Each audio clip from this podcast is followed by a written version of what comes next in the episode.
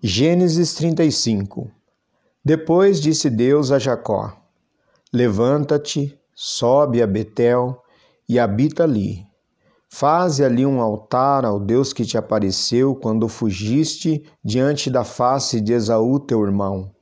Então disse Jacó à sua família e a todos os que com ele estavam: Tirai os deuses estranhos que há no meio de vós e purificai-vos e mudai as vossas vestes, e levantemo-nos e subamos a Betel.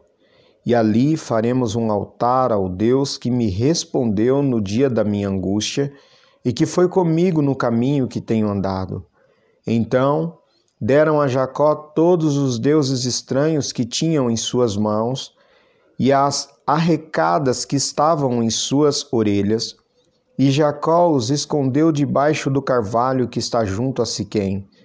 E partiram, e o terror de Deus foi sobre as cidades que estavam ao redor deles, e não seguiram após os filhos de Jacó.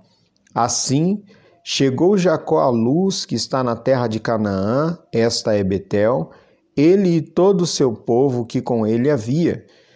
E edificou ali um altar e chamou aquele lugar Eu Betel, porquanto Deus ali se lhe tinha manifestado quando fugia diante da face de seu irmão. E morreu Débora, a ama de Rebeca, e foi sepultada ao pé de Betel, debaixo do carvalho, cujo nome chamou Alon Bacute.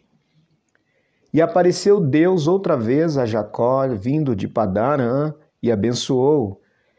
E disse-lhe Deus: O teu nome é Jacó mas não se chamará mais o teu nome Jacó, mas Israel será o teu nome, e chamou o seu nome Israel. Disse-lhe mais Deus: Eu sou o Deus Todo-Poderoso. Frutifica e multiplica-te. Uma nação e multidão de nações sairão de ti, e reis procederão de ti.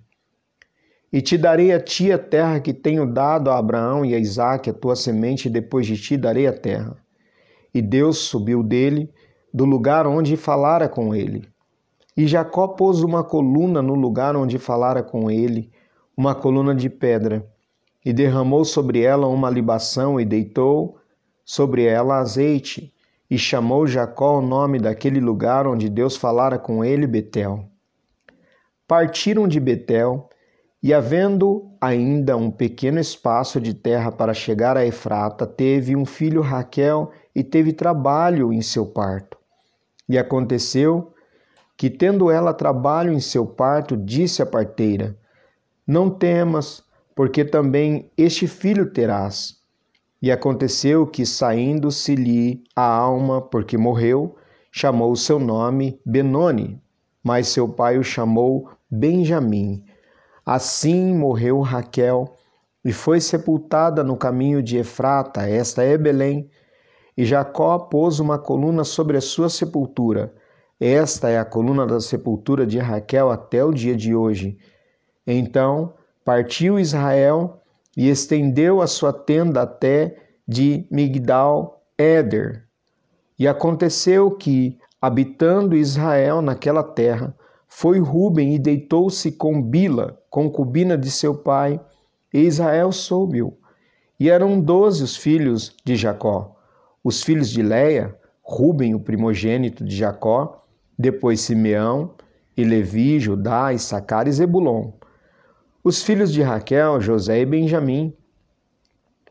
Os filhos de Bila, serva de Raquel, Dan e Naphtali. Os filhos de Zilpa, serva de Leia, Gad e Azer. Estes são os filhos de Jacó que lhe nasceram em Padarã. E Jacó veio a Isaque, seu pai, a Manre, a Kiriat Arba, que é Hebron, onde peregrinaram Abraão e Isaac. E foram os dias de Isaac cento e oitenta anos. E Isaac expirou e morreu, e foi recolhido aos seus povos, velho e farto de dias. E Esaú e Jacó, seus filhos, o sepultaram.